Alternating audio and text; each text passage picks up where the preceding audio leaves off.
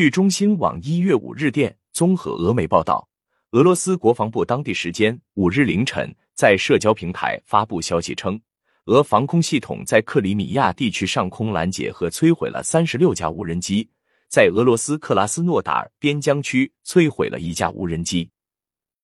据报道，该部门称这些无人机属于乌克兰武装部队。据此前报道，当地时间四日，俄国防部称，在俄罗斯别尔哥罗德地区摧毁十枚赤杨火箭弹，在克里米亚地区上空击落十枚乌军导弹。感谢收听《羊城晚报》广东头条。喜马拉雅语音合成技术，让您听见更多好声音。